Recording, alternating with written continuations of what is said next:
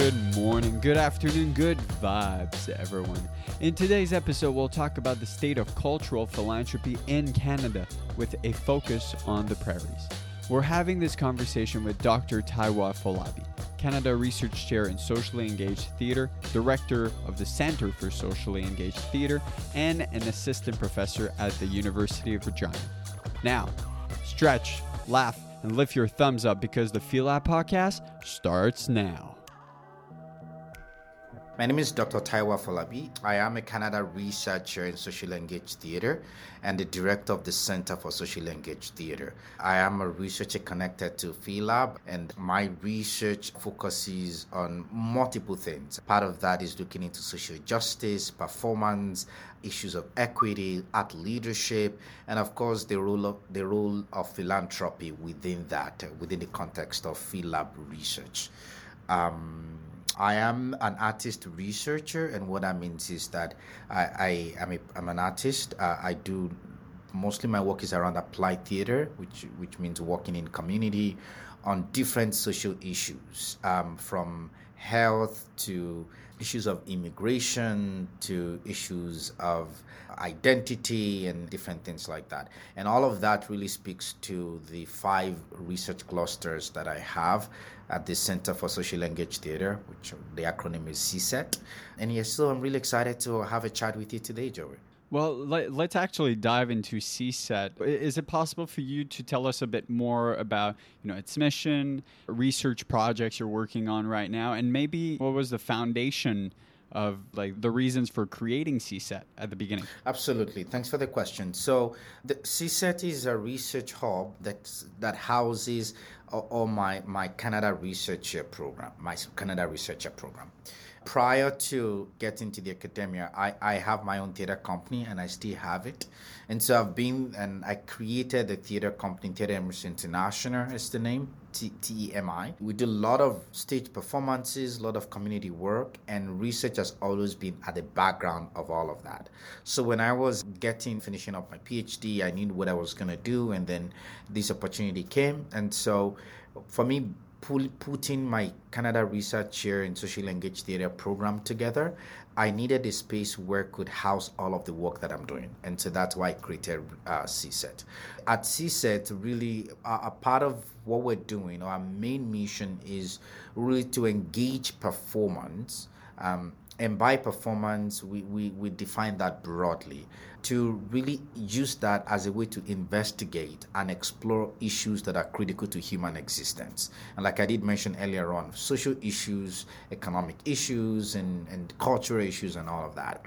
and with that, um, I, I, I, was able to create five research clusters. Um, the first one is theater, justice, and policing and that really encompasses issues of justice broadly defined whether economic justice justice or racial, racial justice slash injustice or cultural injustice or justice or environmental justice climate change and all that to policing as a main subject also itself and then the second cluster is around climate, is around culture, creative industries, and and and, and the creative sector, the cultural sector rather, and that really.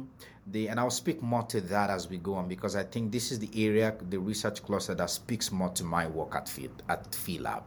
It's very sector driven, really focusing on what are the critical areas, connectors that we need to talk about use research to engage to make the ecosystem within the art and creative industry and culture sector more equitable and addressing you know urgent needs within the sector the third cluster is theater and immigration, and really looking into issues of identity, nostalgia, belonging, uh, racism, and, and all of that, right? And then the fourth one is on art, health, and well being, which really focusing on HIV, public health, and all those kind of things, and the role that art can play or is playing within that. And then the final one is around really just theorizing African studies cultural studies, decolonization, post colonial theory, performance studies, ethics, and all this kind of really fun stuff, theoretical stuff. And I've written and published across all of those five clusters. and my research uh, grad students right now, I think they're like uh, six. Uh, Uh, at more than six, we're still working on getting some of them here because many of them are international students. I was in the in Oxford and then in Senegal and then in South Africa doing different projects and also fostering other collaborations and partnerships. So, so a lot, a lot, a lot, lot is happening at CSET. Well, yeah, and, and also it's very interesting because there's there's a huge scope you know, of like your your clusters are are actually very large, but at the same time, you know, I see a lot that can be explored and and uh, delve into. N- no pun intended, but how do you define the role of philanthropy? You know, within CSET, you know, you, you've tried to sort of pinpoint it into one of the clusters, but also like, do you see a role that would be more general to all the clusters or either to your second cluster? Yes, I think I, as I was thinking about that question, some couple of levels, I'll take a step back. My interest in philanthropy really started many years ago when I started my theater company in Nigeria. In Nigeria, Af- in West Africa, Africa, the role of philanthropy is not necessarily as pronounced as we have it in this part of the world, where and and for, for many reasons, right? Uh, and I'm speaking within the context within the context of theater. I'm not talking about international development and all this. I'm talking within the context of theater. And so when I was doing my research and doing all of my work at this at my at, the at the, the, theater company, and I started looking at the global north, particularly look at Canada, um, the U.S., and of course the you know Europe and all of that. I started seeing that there is no level playing ground, and I'm like thinking, uh, and I started seeing how access to resources in these spaces were fueled with, again within the context of theater and performance landscape were fueled because of philanthropy or philanthropist so that really got my interest in foundation really researching into all of that. So that and and because i'm in applied theater i started my practice in applied theater or what we used to call then as theater for development which meant, you know, within the context of international development, practitioners, theater go into communities to teach people and all of that the role of philanthropy was was evident all right? Especially when you have unesco unicef you know save the children and all those kind of big ingos they were actually funded based on some degrees again of philanthropic gestures. So that i just wanted to give that background that that that was actually where my curiosity about philanthropy the world of philanthropy really started back in the day. It's critical to any kind of art form that goes into community for social good. Right. And because that part of my methodology, I wanted to explore that. But beyond that, though, is that for me, when I, I want to come back to the idea of social justice, because that's the critical piece that that it really speaks to my own work when it comes to philanthropy. I'm not, you know, even if I'm crunching numbers and I'm thinking of who is giving what, what are the mission statement, you know, how much are they giving to this organization and all of that. At the heart of that for me is I'm asking the question of access to resources.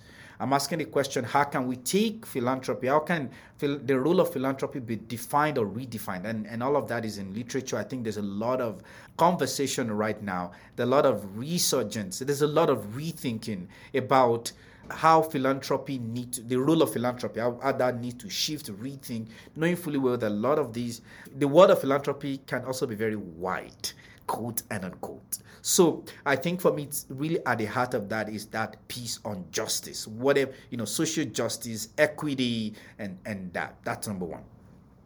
The second part to it is that, and with that, that means that it speaks across every sec, every research cluster. Now, we don't have any funding coming from any philanthropy organization, any foundation, not yet. Maybe we get it at some point, who knows. But I'm interested in using research to investigate the role of philanthropy within the context of us on the prairies. Uh, and again, in art and culture sector, how are they? What are they doing? What are their mission statement? What are their programming? How are they? How are they helping us to advance issues of equity? Which then connect me to the second piece, which is the sector-driven work and that's why I kind of situate the work on within in philanthropy within that creative cultural sector and the creative industry, because every project in that sector in that cluster rather it focusing on the sector And so for me, the, our work, our research on philanthropy at the center, and we've not published anything about it. It's still we're still doing. It's very preliminary. Still doing all of our literature review, all of the mappings, and all of that. Is that I'm I'm really interested in how does then that the you know the role of philanthropy shift, advance, or retard the growth of the sector? Yeah, well, I, I just want to make sure that I do understand, you know, the answer properly. Is that, you know, it's in terms of locally, it you know, it's one thing, but then the moment you go nationally, Uh, you can see the difference and the dis- disproportion depending where you are. And you know, the first thing usually I'm thinking of is usually Montreal, Toronto, Vancouver, simply because those are you know the three big towns of Canada and blah blah blah. And culturally, they're the one that are flourishing, you know, around the world. But then, you know, usually when I think of the prairies, it's it's not the first thing I'm thinking of in terms of culture and everything. To add a layer to what you're saying, I was wondering if you saw a disproportion because we're talking about cultural philanthropy, and do you see depending on the art form if there is a disproportion? You know within the cultural sector is where you know people are investing their well usually i say investing but are sort of of lending their money simply because you know depending on the art form sometimes it can cost even more money depending what's your project the amplitude and, and all of that. Do you see a sort of disproportion within the art forms themselves? Absolutely. There is disproportion within the context of geography like you, you nailed it. Prairie is just like we're in the middle of nowhere there and just fly over us. And so that geographically is there and i'm also always interested in you know going to places on the margin and then bringing them to have multiple centers. That's a different conversation, but but so geographically, yes. In terms of the art forms itself, yes. And this is not, you know, again, this is not any revelation or any any discovery or finding. When when it comes to opera, for example, we know it's different when it comes to visual arts it's different compared to theater or even compare as even we break it down to dance for example or you break it down to craft art and craft like each degree like there's so much disproportion right? We across if we start breaking those art forms like that it seems you know for whatever reason opera has a lot of lot of gravity for whatever reason and at times also visual art particularly all our museums and and, and, and all that. Uh, but then you, you come to art and craft you, it's silent. You barely hear much about art and craft and then you, you is it so, sorry to interrupt you, but I was wondering: is it possible that there is a social bias towards, you know, art forms? Well, so I think when we talk about these art forms, we have to think about class. We have to think about the history behind these things, right? Opera, for example, I know a lot of opera, you know, companies in the country who are doing, who are trying to, for lack of a better word, decolonize. They are trying to, they're trying to bring in this new, new thinking into opera world. But for what it is, opera world historically has been very exclusionary, right? It's been very white and you and and it's not so it's not it's not again like i said it's not revelatory that when it comes to the world of philanthropy there's so much access to resources that goes into that you know because again the world of philanthropy also is very wide so i'm not even saying it's not even just about the social bias alone it's the history the the history behind these art forms themselves. When you come to performance eh, to theater there's so much people gravitate more towards theater than to dance. And so you have a lot of art organizations theater companies what are most many of the regional companies having funders who are there helping them giving them access to whatever resources and all that. And then you come to dance dance as an art form being sidelined. And then break it down again go to art and craft nobody even hears about it so, and then even take a look at the, the structure we have in our funding system in the country, right? Go to music, go to, you know, so it's, it's, it's, I think it's a gamut of so many things, you know, the history, the bias, the, what people gravitate towards and different things like that. So I think for me, it's a consortium of all of these things. And that's why I think that when we look at philanthropy from this, when we zoom out and then look at the, the, the intersections of all of these realities, we can then, then start asking, what do we need to change? What thinking need to change? Because if opera, for example, is still considered as this elitist art form, then an art and craft, you know, it stays at the community, who cares? Or there's a kind of theater that is considered elitist there's a kind of programming that is considered you know that i go to that and this if it's this kind of theater and i don't care about that. You know again it, it, it speaks to the bigger issues around social justice around equity around resources around different things like that. Power relations you know race and different things like that. But where i see this also very useful from a business standpoint especially right now that we're all talking about audience research, audience, how do we get more audience and all of that, is that this can help us to start rethinking the a the kind of audience that we have because of the kind of audience we've been serving. right? So again, I can make a business argument for that because if a theater knows or a theater knows that oh, the reason why we're going this way or we have this kind of section of this demography is because of this kind of programming or this or the kind of people that are on our stage or a museum or an opera company and all of that, we can just then start shifting not just only programming, but other bigger question around governance, around the, the, you know our human resources or the people that are working in our organizations, and other bigger issues like that. So you see, for me, philanthropy is just an in an access into these bigger conversations because we cannot look at the sector in just this very teeny tiny way. We have to zoom out because the funding system that we have, for example, the way it's structured is structure is a byproduct of so many other things in our community. It, it, it looks at culture, it looks at class, history, gender, you know, you know, abilities, ableism, all of those things. So if we just look at philanthropy from this teeny tiny you know just then we're, we're doing ourselves a disservice companies across the western canada in, in that same on the, in that same sector cluster we're doing research on future prairie theater which is really focusing on we're using future thinking, future study strategies to think about uh, strategic foresight, to think about the future of theater on the prairies.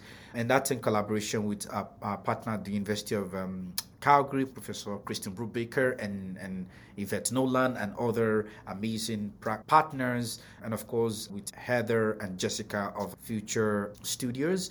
And then in that same cluster again, we have equity in cultural policy which is with my collaborators, Royal Road University, Dr. Dennis Unso. You see, so when I can, so when we bring all of those pieces together and then we add philanthropy on top of it, you see, it opens it up extremely to then look at the various power structures, the policies driving these things. Policy drive the things we do in this part of the world.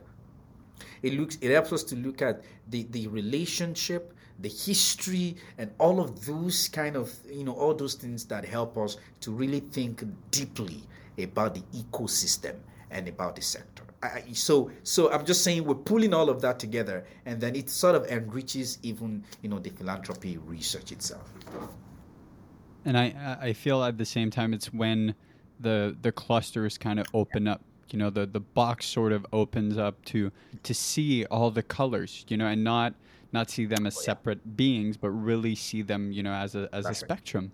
I really want to point out in Glocal Voices, which is CSET's podcast, if I'm not That's mistaken. True. Big shout out to your podcast. I'll actually leave a, a link below. You said beyond the intention of what we are doing, how are we doing those things to build a better community with our work? It leads me to ask you how is the cultural sector framed within and by the philanthropic sector. We we kind of delved into it, but I think that I want to. I I think I think the question is actually, do you feel listened to by the philanthropic sector? You know, and with with your own experience coming from Nigeria and and you know just CSET maybe. Do you feel listened? To? Well, so uh, first of all, shout out to all the amazing work that is happening within the philanthropic sector. We can't turn as much as we want to critique, we have to acknowledge and recognize the significant work that is happening. It's a journey. Like I said, it's not a Canadian issue. It's when it comes to philanthropic sector generally, it's it's a lot of rethinking and you know amazing scholars and, and thinkers and doers. If I'm asked this, if if I was asked this question a year or two years ago, specifically prior to George Floyd, I would say no. I would say, you know, I think the world of philanthropy lives on its own, and then everybody's doing their own. But I think there's, again, I'm using George Floyd as a timestamp in my own thinking, in my own work. It's been very useful. Is that what we've been considering in research and all the existing literature and the various podcasts and writings and everything happening is that there has been a shift with George Floyd and maybe with COVID too, right? There has been a significant shift. Now, the shift doesn't mean that then everything is hooray. No. It's that we're now beginning to ask the questions that were considered as taboos before. questions that who dare ask who, who dare ask that question, right? I think we're now looking at the thing we're, we're bringing thinkings around you know, intersectionality, thinking around decolonization, think all of sustainability in design, regenerative design, or this regenerative sustainability, all of those really fundamental driving forces. We're bringing them into the sector, into the philanthropic sector most importantly, in to break it down again in cultural philanthropy, we're then also asking ourselves all of those questions. You know, the, the, the place of history. We're doing a lot of reckoning, a lot of critical engagement, and all of that. For me, those are steps in the right direction. Now, that doesn't mean it should end there. And that's I'm saying. If I was asked this question prior to George Floyd, I would say no. But I think that that has brought a significant shift, right? The, only thing I'm really hoping for, because what I, begin what I begin to see now is that it it seems that time is beginning to fade out, and we're beginning to go back to normal. So for me, it's like I, I hope that we can see we can still sustain that, that we can still that that I think we're on the precipice of of getting of doing something new of and again it may, it, it's not going to be perfect. It's okay. But the fact that we're trying we're breaking the status quo we're, we're, we're asking ourselves this question so that we can rethink differently and all of that. So i'm really hoping that we don't lose that. That's the that's the only hope that i have that i'm that, I, that I'm really holding on to because I'm seeing shift already. Agendas are changing, mandates are changing, people's priorities are changing, and you know, anyway, I'm not gonna go deep deep into that. And this is you've done this. This is the third. This is the 30th episode. So I would imagine people have talked about this over and over again. So and I've listened to some of those podcasts. So beautiful work, by the way. And so I would say that I think that there's some listening happening. There's some initiatives, whether both here in, in, in, in Canada and out of the US. There are a lot of works that I think that it, I can see that some listening you know, is taking place. And I hope that that can then move into real action and that can drive the things that we want to do and, and different things like that.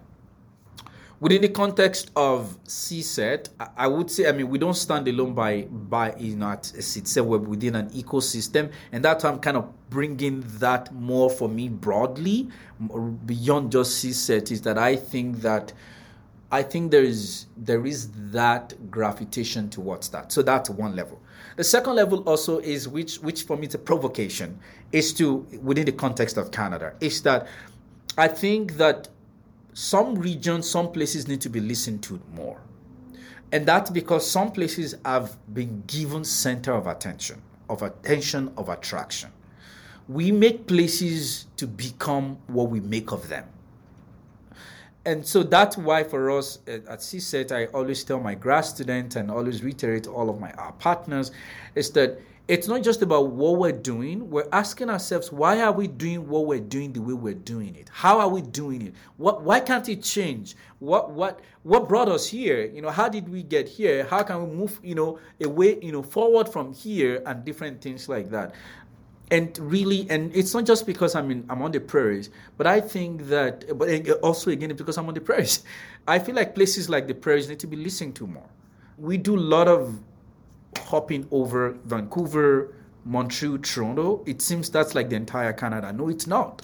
You know we have halifax. You know i was in halifax a few months ago. We have we have not atlantic canada. We have yukon. We have flin flon way way in manitoba. We have northern bc we have here in saskatchewan. We there's so much more beyond these you know vancouver toronto montreal. So how can we start creating multiple centers? And i think for me that's the question that i want to leave with today is that we we sort of brought spaces to the margin by amplifying other spaces. I don't believe that there has to be one center in this context. There has to be multi there can be there's nothing that says there can be multiple centers. And so how can we make these up these unseen spaces places and locations how can we make them their own hub and hear them and listen to them? And now that's not to say things are not happening. Like I said, I, I started by giving shout out to the work that is happening. But we need to shift focus. We need to realign and bring those places on the margin to make them their own centers in their own way.